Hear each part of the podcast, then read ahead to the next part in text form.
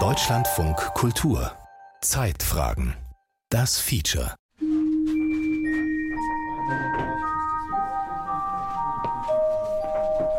Jetzt sind wir hier im Zauberkönig. Wir haben in der Mitte die alte ähm, Werkbank und an der wurden früher, ganz früher Zauberartikel gebaut.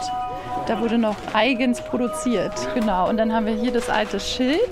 Ne, das ist noch ganz alt, von, dass man sieht, das ist von der Laden, den, den gibt es seit 1884.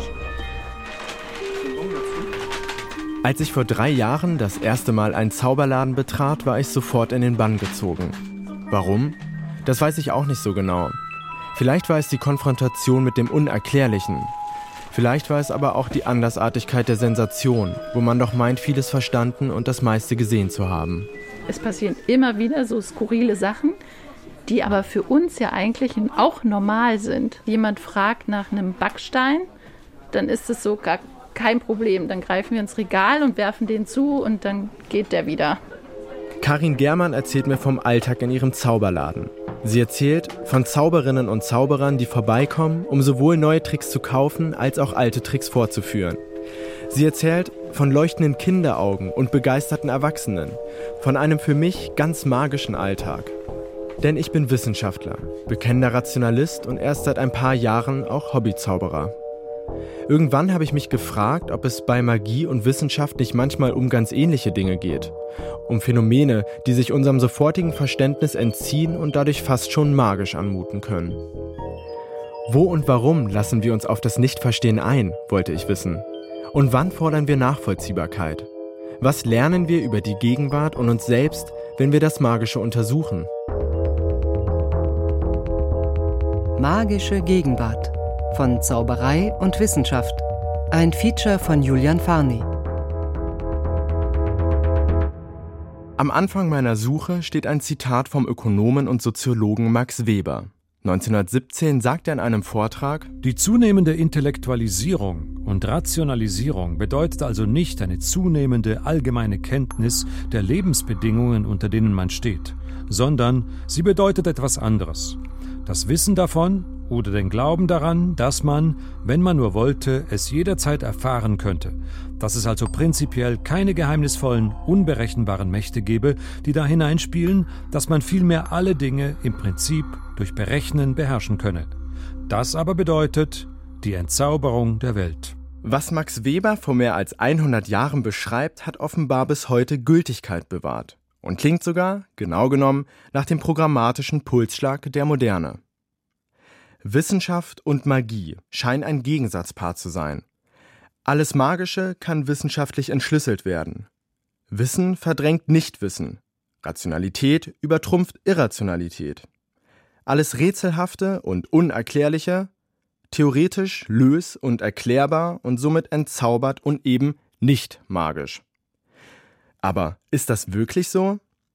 Kann nicht die Wissenschaft ebenso Momente des Fantastischen und Magischen haben? Der britische Science-Fiction-Autor Arthur C. Clarke schreibt 1962 Jede hinreichend fortgeschrittene Technologie ist von Magie nicht mehr zu unterscheiden. Und hat er damit nicht auch recht? Ein Beispiel. Schauen wir uns einen Kernfusionsreaktor an. In einem Kernfusionsreaktor sollen Wasserstoffatomkerne zu Heliumkern fusioniert werden. Durch die Fusion soll dann, soweit die Berechnungen, haufenweise Energie und ein Neutron freigesetzt werden. In Südfrankreich wird gerade der Versuchsreaktor ITER gebaut. Dort soll dieser Vorgang einmal ablaufen, bei einer Temperatur von 150 Millionen Grad. 150 Millionen Grad. Stellen Sie sich das einmal vor. Ist das nicht schon eine absurde Zahl? Zum Vergleich. Ein handelsübliches Gasfeuerzeug erreicht mit seiner Flamme eine Temperatur von ca. 1925 Grad Celsius. Eine klassische gusseiserne Kochplatte 400 Grad, ein Bügeleisen auf höchster Stufe 220 Grad. 150 Millionen Grad in einem Kernfusionsreaktor. Das ist zehnmal so heiß wie das Innere der Sonne. Unvorstellbar für den Alltagsverstand. In gewisser Weise sogar übernatürlich, wie der Vergleich mit der Sonne zeigt. Aber ist es deshalb auch magisch? Magie funktioniert ja schließlich immer nur an den Grenzen unseres Wissens und Verstehens. In dieser Hinsicht kann auch Wissenschaft magisch sein, sagt Michel Junge, Direktor des Science Centers Pheno in Wolfsburg. Alles das, was wir nicht verstehen, und das ist in der ganzen Geschichte der Menschheit zurückzuverfolgen, wurde immer dann Magie für uns, wenn wir es nicht verstanden haben. Und die, die ein bisschen was davon verstanden haben, das waren unsere Schamanen, Zauberer, Magier, was auch immer, oder irgendwann unsere Wissenschaftler. Michel Junge nimmt mich mit durch die Ausstellung. Es geht vorbei an Exponaten wie dem Feuertornado, einem Wasserdampfatompilz, an einem künstlichen Geysir, vorbei an Spiegeln, an rollenden Kugeln, Pflanzen, blinkenden und piependen Apparaturen. Dann bleiben wir stehen, vor einer sich drehenden, etwa ein Meter breiten Scheibe mit einem grauen Muster, das an Camouflage erinnert. Über der Scheibe ist eine weitere Scheibe aus Plexiglas. Sie dreht sich nicht. Auf ihr kann man Objekte abstellen, ein Holzklötzchen etwa oder einen kleinen Ball. Fixiert man dann einen roten Punkt in der Mitte der Scheibe, sieht man das sich drehende Muster und das auf ihr stehende Objekt, das aber nach und nach verschwindet. Dinge verschwinden, lösen sich in Luft auf, erscheinen plötzlich wieder. Wow, Magie, oder? Nee, menschliches Denken. Unser Gehirn lebt die ganze Zeit damit, dass die Welt um uns herum sich bewegt. Wenn sie gehen, bewegt sich die Welt. Welch Wahnsinn für das Gehirn, das alles verarbeiten zu müssen. Also hat das Gehirn Filtersysteme entwickelt, einfach um zu überleben, um nicht an der Informationsflut zu ertrinken. What the eyes see and the ears hear, the mind believes. Sagte einst der berühmte Magier Harry Houdini. Verschwindende Objekte, was sind sie also? Magie oder Wissenschaft? Oder vielleicht beides? magische Wissenschaft? Das, was dort im ersten Moment wie Zauberei erscheint, wie Magie erscheint, entpuppt sich dann sehr schnell als eigentlich fast trockene Wissenschaft. Kartentricks sind ganz berühmt berüchtigt für, für so etwas. Kartentricks können magisch erscheinen. Manche Kartentricks beruhen aber einzig und darauf, dass derjenige, der sie vorführt, besser zählen kann als der, dem sie gezeigt werden. Vor allem er weiß, wie er zählen muss, wo er zählen muss. Basically, the trick is just a card switch. A card switch that everyone has seen at some time on their own town central street. Jemand, der sich mit Kartentricks und Bühnen bestens auskennt, ist Chris Hyde. He pretends to confuse the audience by moving them around on the table. Chris Hyde ist Zauberer und Mitglied im Magischen Zirkel Berlin und im Magischen Zirkel Deutschland. Chris Hyde. Ich besuche eine seiner Shows. Es verschwinden Dinge, es tauchen Dinge auf. Karten werden geraten, Ringe ineinander geschoben und sogar der geliebte Zylinder findet in der Show seinen Platz. Chris Hyde macht sogenannte Salonmagie.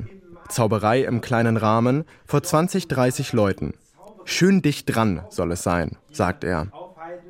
Nach der Show frage ich ihn, was seiner Meinung nach am Magischen so faszinierend ist. Die Faszination ist, also jedenfalls bei meinem Publikum, was ich immer bei mir habe, ist, die Leute kommen, wollen einfach eine Stunde mal von der normalen Welt abgeschaltet werden, so abgetrennt, sich verzaubern lassen, um das jetzt mal so salopp zu, äh, zu nennen. Mhm. Wunder zu erleben, weil es gibt ganz viele Wunder auch draußen dabei, aber auch mal ganz intim, ganz in Ruhe, ganz entspannt das mal zu erleben. Magierinnen und Magier haben besondere Fähigkeiten und trotzen den Gesetzen der Logik und Physik. Es ist entscheidend, sich als Publikum auf dieses Gedankenexperiment einzulassen, zu akzeptieren, so Chris Hyde, dass es gerade nicht darum geht, die Tricks und Illusionen zu verstehen. Bei der Zauberei ist eine Illusion eben, solange sie nicht geklärt ist, wirklich eine Illusion. Ähm, und wenn man aber die Lösung weiß, dann geht meistens die Illusion flöten. Meistens weiß man die Lösung aber nicht und so wird eine Zaubershow schnell zur geistigen Gymnastik. Eine Art intellektuelle Verrenkung, in die man gezwungen wird, um das Unerklärliche zu erklären. Wenn ich ehrlich bin, geht es mir genauso. Ich frage mich immer, wie die Tricks, die ich sehe, funktionieren oder, im Fall des Science Centers Pheno, wie sich all die magisch anmutenden Phänomene erklären lassen. Und hier, im Bereich der Wissenschaft, wird es mir dann auch erklärt. Der Weg zur Lösung wird transparent gemacht. Die Magie hingegen hält alles unter dem Schleier des Magischen. Genau das aber kurbelt die Fantasie an, lässt den Geist abenteuerlichste Apparaturen fabulieren, vermeintliche Risse in den Gesetzen der Physik erkennen. Unsichtbare Fäden, unerhörte Maschinerien, abstruse Spiegelsysteme und gewiefte Vorrichtungen. Michael Hefner, Professor für Kommunikationspsychologie an der Universität der Künste in Berlin, weiß, warum wir angesichts des Unerklärlichen derart ins Fantasieren und Grübeln kommen. Es gibt eigentlich eine total schöne Theorie hinter Magie, hinter Wissenschaft. So ein, so ein, naja, eigentlich genereller Gedankenmotor in unserem Kopf, äh, der ganz schön passt zu sowohl wissenschaftlichen Phänomenen als auch magischen Phänomenen und allem, was dazwischen drin ist. Und das ist das Konsistenzprinzip von Haider, ein Gestaltpsychologe, super alt. Fritz Haider entwickelte in den 1940er Jahren die sogenannte Balance-Theorie. Sie geht davon aus, dass Menschen Zustände als unangenehm empfinden, in denen sie einer Widersprüchlichkeit zwischen sich, ihrem Wissen, ihren Erfahrungen und ihrer Umwelt ausgesetzt sind. Also was wir nicht erklären können, was irgendwie in Disbalance ist, was wir sehen, aber wir haben keine Erklärung dafür weil es nicht zu erklären ist, weil es ein Trick ist, ein toller Zaubertrick, der uns bewusst hinters Licht führt. Und dann fange ich an nachzudenken und äh, fülle mir die Lücke irgendwie. Äh, sehe jemanden verschwinden. Na, da wird irgendwo eine Grube sein, äh, wo die Person äh, reingehieft wurde. Äh, ich sehe die Taube, die kommt, dann denke ich mir, naja, da wird schon irgendwo ein doppelter Boden gewesen sein in diesem Zylinder. Und da kommt das Kaninchen oder die Taube raus. Das heißt, ich ich denke mir meine Welt, ich baue mir die Balance wieder auf. Und das ist spannend, das ist wie so ein kleines Rätsel. Der Moment, in dem uns etwas Unerklärliches begegnet, ist zugleich der Moment, in dem wir uns auf die Suche nach Erklärungen machen. Wir beginnen zu puzzeln, zu rätseln, nachzusinnen. Nicht nur in der Welt der Magie, bei Zaubertricks und großen Illusionen. In dem Moment, in dem uns etwas Unerklärliches aus dem Gleichgewicht bringt, beginnt auch die Wissenschaft. Oder zumindest das Interesse an ihr. Michael Hefner. Erklär mir doch mal, was ist denn dahinter? Ich versuche das zusammen zu puzzeln. Und dann funktioniert die Wissenschaft ganz gut, weil sie Leute fasziniert. Also wir sprechen hier sozusagen von Wissenschaftskommunikation, nicht die Wissenschaft an sich, aber die Wissenschaftskommunikation oder Rezeption, die funktioniert dann gut, wenn ich zuerst diesen Boom-Effekt habe und dann langsam mir irgendwie äh, die Erklärung näher gebracht wird, die ich selber überhaupt nicht imstande bin zu, zu finden irgendwie. Erst der Boom-Effekt wenn ihr schon mal ein großes professionelles Feuerwerk gesehen habt, dann habt ihr vielleicht schon mal gesehen, dass solche Figuren am Himmel auftauchen. Dann die Erklärung. Nach diesem Prinzip funktionieren viele Wissenschaftssendungen, mal höher, mal niedrigschwelliger. Und da haben wir uns natürlich auch gefragt, wie ist sowas möglich, dass solche Figuren am Himmel auftauchen? Aber ein bestimmtes Naturphänomen oder physikalisches Prinzip oder eine Technologie wissenschaftlich erklären und einen Zaubertrick verraten, sind das wirklich vergleichbare Dinge? Ich frage Dr. Friederike Hendricks von der Technischen Universität Braunschweig. Sie sind tatsächlich augenscheinlich wirklich ähnlich, weil ganz viele Phänomene, über die wir uns in der Wissenschaft Gedanken machen, sind von außen nicht sehr von Magie zu unterscheiden. Am Institut für Kommunikationswissenschaft leitet Friederike Hendricks eine Nachwuchsforschungsgruppe, die sich mit Wissenschaftskommunikation in unterschiedlichsten Kontexten befasst. Wir haben unbeobachtbare Phänomene, woher weiß ich, dass Sauerstoff existiert. Wir haben teilweise historisch zurückliegende Phänomene, also woher weiß ich, dass Dinosaurier existieren. Vieles von dem, was wir wissen, wissen wir im Grunde einfach deshalb, weil wir der Wissenschaft glauben. Ich denke an das Beispiel mit dem Kernfusionsreaktor. Ich verstehe zwar nicht, was darin genau passiert, aber ich bin überzeugt davon, dass die Wissenschaftlerinnen, die an der Anlage arbeiten, alles erklären können. Und dass ihre Erklärungen plausibel sind, dass sie stimmen. Wir sind auch nicht in der Lage, so große Spezialisten in allen äh, wissenschaftlichen Bereichen zu werden, um über alles urteilen zu können, dass wir letztendlich auf andere zurückgreifen müssen, die uns dann sagen, was richtig ist. Also haben wir sozusagen eine Art begrenztes Verständnis der Welt oder von der natürlichen Welt. Und dann kann natürlich Wissenschaft versuchen, das möglichst verständlich zu machen. Das hat aber Grenzen, einfach weil die Feinheiten des Wissens sozusagen inzwischen so groß sind, ähm, die Begründungen so kompliziert geworden sind, die Zusammenhänge mit anderen Wissenschaften so komplex geworden sind. Die Entzauberung der Welt wird aber verkehrt in einer aus der technischen Praxis erwachsenden Gesinnung. Das geschieht so. Wenn man das elektrische Licht anknipst, das Radio einstellt, im Auto fährt weiß man nicht, was da vor sich geht. Man lernt die technische Handhabung und weiß nur, dass es mit rechten Dingen zugeht. Das heißt derart, dass es aufgrund wissenschaftlicher Erkenntnis gemacht werden kann. Karl Jaspers, Psychiater und Philosoph, 1964 in Kleine Schule des philosophischen Denkens. Obgleich sie auch magisch erscheinen kann, ist das tatsächliche Vertrauen in die Wissenschaft ungebrochen hoch, erzählt mir Lilian Fischer von der Organisation Wissenschaft im Dialog, die seit 2014 das Wissenschaftsbarometer herausgibt. Das ist eine repräsentative Bevölkerungsumfrage, die wir jedes Jahr in Deutschland durchführen, äh, zusammen mit dem Befragungsinstitut Kantar, mit Fragen zum Verhältnis zwischen Bürgerinnen und Bürgern und Wissenschaft und Forschung. 2022 lag der Wert bei 62 Prozent, was bedeutet, dass 62 Prozent der Befragten der Wissenschaft eher oder voll und ganz vertrauen. 29 Prozent gaben an, dass sie unentschieden seien und nur 8 Prozent der Befragten sagten, sie vertrauten eher nicht in Wissenschaft und Forschung. Allerdings gäbe es hier noch Feinheiten zu beachten. Zum Beispiel, dass Vertrauen nicht automatisch gut sein muss.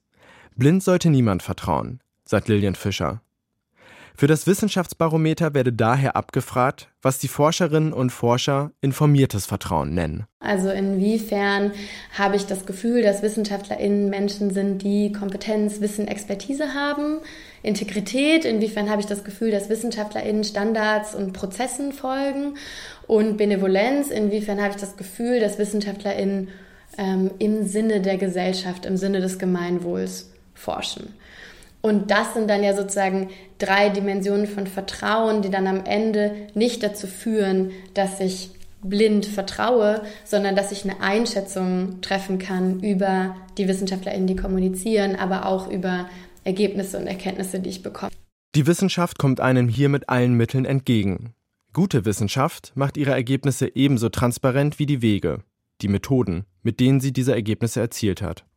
Jede interessierte Person soll, wenn man so will, den Trick nachmachen können. Forscher oder Forscherin sind im Grunde letztlich austauschbar. Ganz anders bei der Zauberei. Hier geht es um das gezielte Legen falscher Fährten. Die Magierin oder der Magier lebt von der Wissensasymmetrie. Davon, dass allein sie über das Geheimwissen verfügen und es ohne sie auch keine Magie gäbe. Dennoch, gar nicht so selten verschmelzen Wissenschaft und Magie in einer Person, bei mir zum Beispiel oder bei Fabio Bär. Er ist Biotechnologe an der Berliner Charité und außerdem Zauberer und Besitzer eines Ladens für Zaubereiartikel. Es gibt ganz viele Wissenschaftler, die haben als Hobby Zauberei. Gar nicht so aktiv, aber die beschäftigen sich da gerne damit und sowas. Ja, weil es gibt ja viele Aspekte in der Zauberei, Psychologie und sowas. Also das äh, zieht die dann auch schon an. Die reden den ganzen Tag geschwollen über irgendwelche äh, wissenschaftlichen äh, komplizierten Dinge, die wollen es auch mal irgendwie auch mal einfach, nein, nicht unbedingt einfacher, aber auf jeden Fall mal was anderes und äh, was in Richtung Unterhaltung geht, mit dem man irgendjemand bespaßen kann. Kulturhistorisch, erzählt auch Fabio, seien Magie und Wissenschaft ohnehin eng miteinander verflochten. Und dass man die Wissenschaft oft nicht versteht, auch das sei schon immer so gewesen.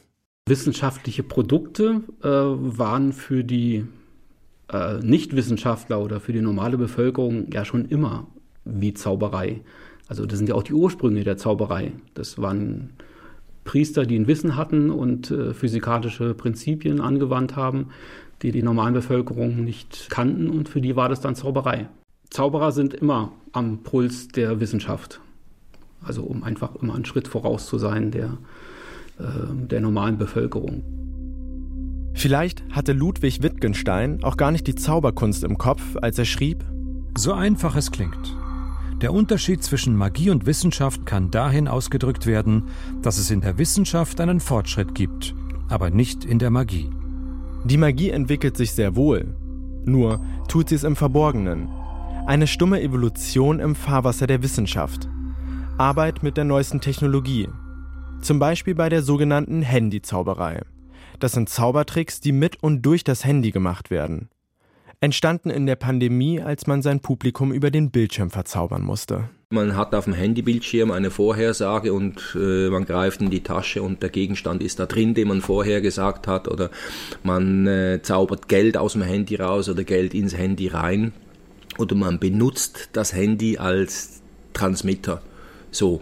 Ne? Und äh, da habe ich schon zu viel gesagt. das ist Freddy Rutz.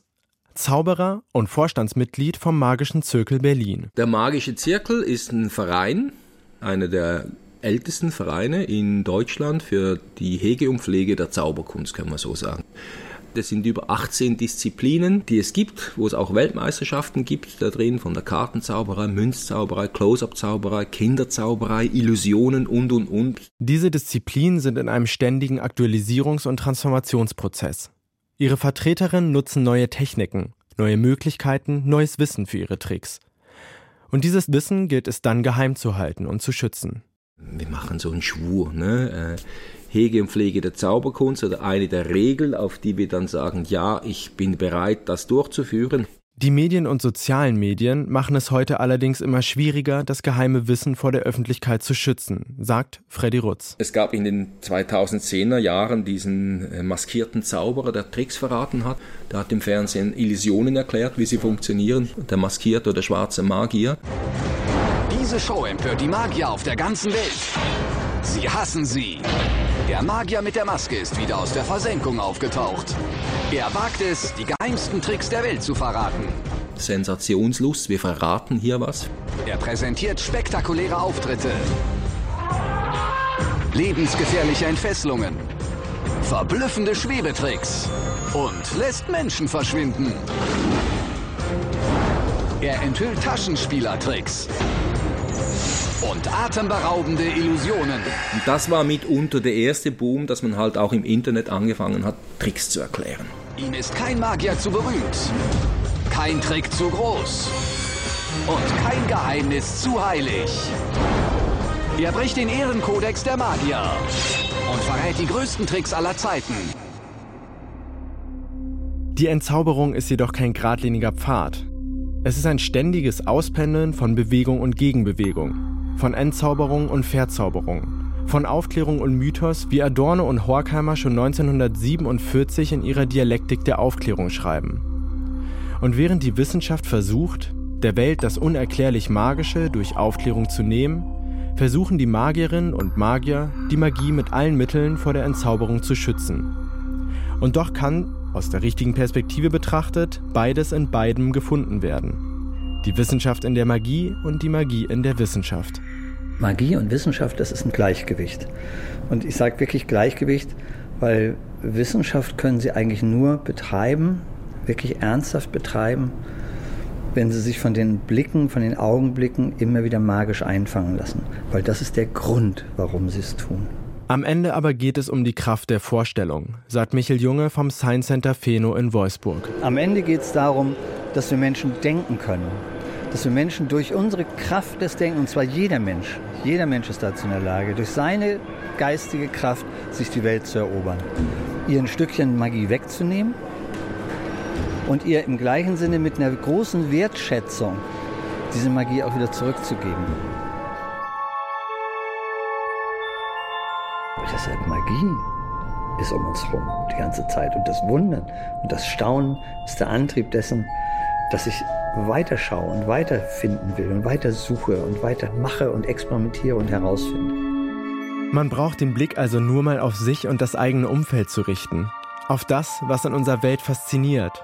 An jedem Tag, zu jeder Zeit. Bei jedem, jeder Einzelnen von uns. Sich das Staunen über die Welt wieder zurückerobern, um das Magische wiederzusehen. Ob durch Wissenschaft, die Wunder der Natur und des Alltags oder durch Zaubershows den eigenen Blick befremden gegen den Verlust des Magischen.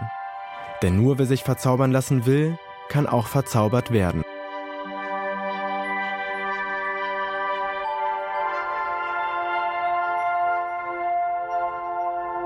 Magische Gegenwart von Zauberei und Wissenschaft.